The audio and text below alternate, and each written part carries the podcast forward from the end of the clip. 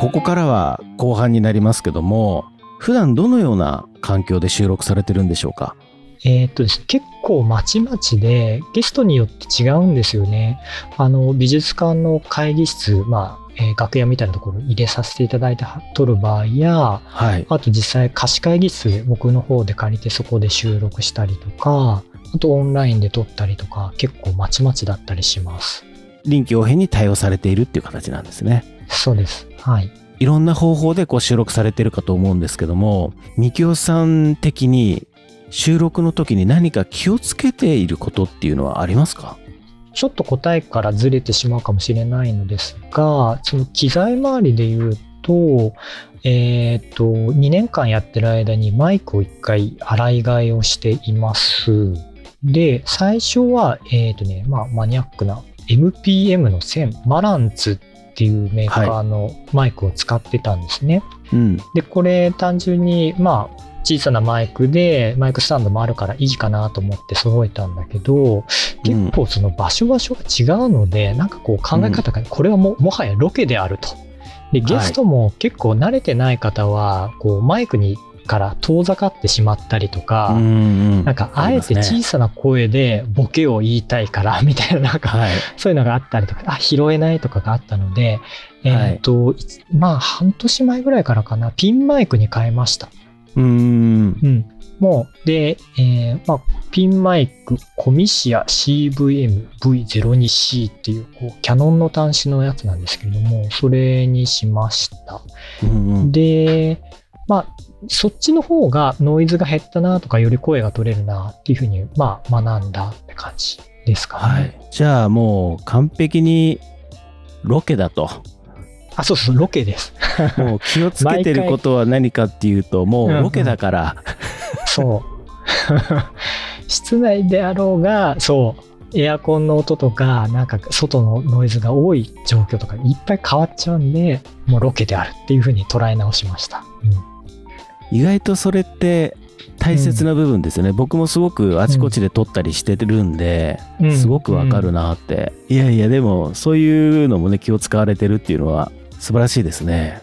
えー、収録の機材なんですけども、こちらは何を使われてるんですか？えっ、ー、と、Zoom の H6。あ、僕も使ってます。まあ、そうですね。シンプルで使いやすいです。うん、はい。そうですよね。編集もみきおさんがされているっていうことなんですけども、はい、僕がやってます。編集のソフトっていうのは何を使われてるんですか？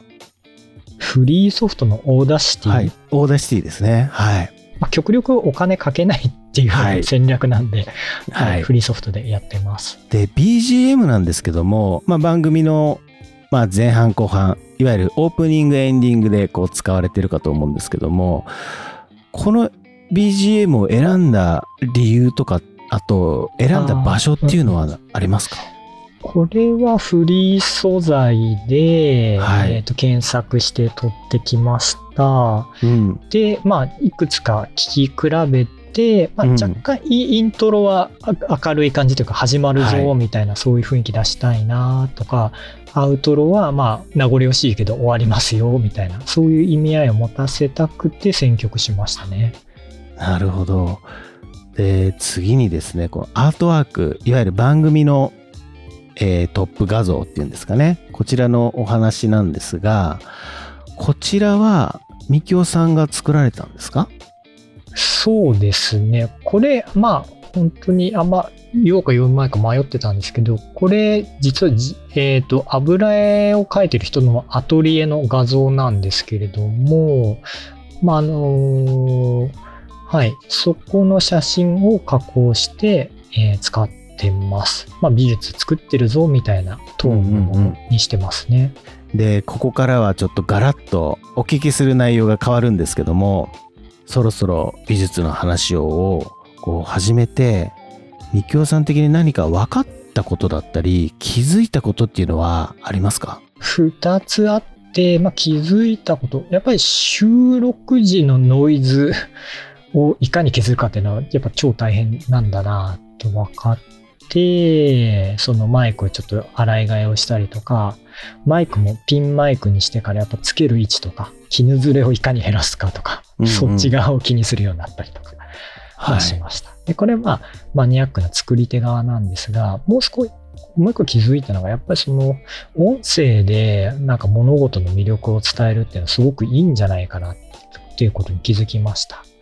で、具体的に言うとですね、そのなんかその美術、まあ、美術館へ行きましょうっていう紹介メディア、例えばウェブとか、インスタグラムとかでもいいんですけど、大体なんかこう、もう作品出ちゃってるわけですね、ビジュアルで。うん、でも、あえて作品、ビジュアル見ないで、学芸員さんがすげえ面白いんだよ、これ超価値があるんだよって聞いた後に見ると、なんかそれはそれで楽しいみたいな。うん、う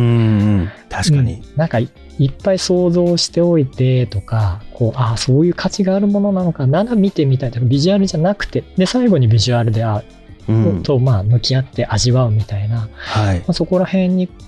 価値を感じましたね。なんかその、美術館でも絵を見ながら説明を聞くみたいな、そのオーディオガイドってあるじゃないですか。はい。まあ、それはそれで価値があるんだけど、もう一個、美術館に行く前に聞いておいて、この美術展の意味は何なのかって知っとくっていうものがすごく価値があるんじゃないかなっていうのを最近やってて感じました。まあでも確かにそうですよね。なんかすごくその今のお話はわかるなうん。えー、まあ番組プロデューサーのみきおさんなんですけども、あの、みきおさんが感じる、ポッドキャストの可能性これがあればぜひ教えていただければなって思います。媒体としてまず長い時間こう話を聞ける媒体としてはすごく意味があって、はい、かつやっぱその比較になっちゃうけどそのツイッターとか TikTok みたいな短い時間でものが分かるではなくて、まあ、時間をかけて、まあ、相手のこととかでコンテンツを理解するっていうメディアはやっぱ価値があるんだろうなと思っています。で今回僕たちの試みとしては、それをこう、まあ、なかなか日の目の当たらないというとあれかもしれないけど、美術っていうちょっとマニアックで、少し距離を取ってしまいそうなものに対して、はい、まあ、学芸員さんってやっぱこういう気持ちでやってんだ、美術で関わってる人はこういうことが面白みがあるんだって、まあ、気づける。それってやっぱり短尺メディアだと伝わんないので、うん、っていうところを、まあ、試して実践してるって感じですかね。まあ、そこに可能性を感じますよね。要は、日の当たらないカルチャーとか、そういうものの魅力、ゆっくり伝えるもの、すぐバズらないけど価値があるものを伝える可能性っていうのはあるんじゃないかなと思います。なんかその、今おっしゃった、ゆっくり伝わるっていうかね、それって本当にそうだなって思いますね。なんか今の時代なんか 慌ただしいですもんね、うん、そうそうそう。とか、バズろうとすると似たようなコンテンツになっちゃったりとか。そうですよね。うん。数字を追っかけるとちょっと、まあ、こじれる部分もあるから、まあ、そうじゃない、ちょっと距離を置いたメディアとして可能性を感じます。わかりました。えー、最後になりますけども、まあ、これから始める方々って当然増えてくるかなと思うんですよね。はい、うんうん、で、番組プロデューサーとして番組を制作されているみきおさんが何かこういった新しく始める方に対して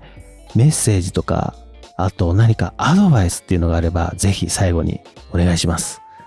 はい。えっ、ー、と、助言としてみんな始めやすくなったので、次はいかにやめないかの戦いになると思うんですね。はいなので助言としてはいかに続けられる状態を作るかだと思っていて、うん、まあ、ちょっと番組の中でもお金を使わないって言ってたんですけど、それも戦略の一個で、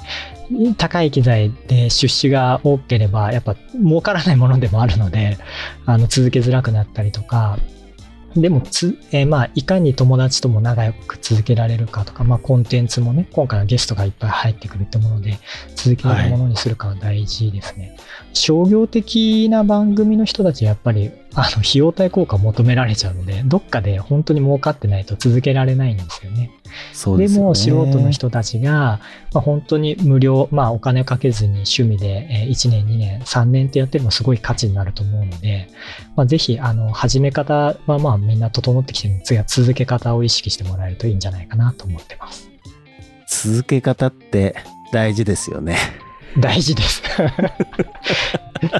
いや、終わっちゃうの寂しいじゃないですか。そうなんですよね。でも、終わろうと思ったら、いつでも終われちゃうんですよね。うん、でね、一個ちょっとそのマニアックなことってお伝えしてたんですけど、続ける工夫をちょっとお伝えしたくって、はい、これ LINE で、はい、えっ、ー、と、MC のトニーと僕に毎日昨日何回聞かれたかっていうのを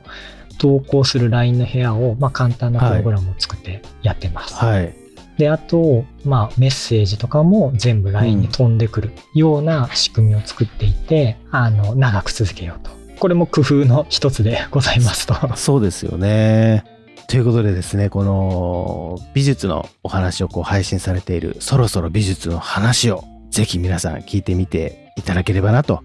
思います。今回はそろそろ美術の話をを配信している番組プロデューサーのみきおさんにお話を伺いました。みきおさん、ありがとうございました。ありがとうございました。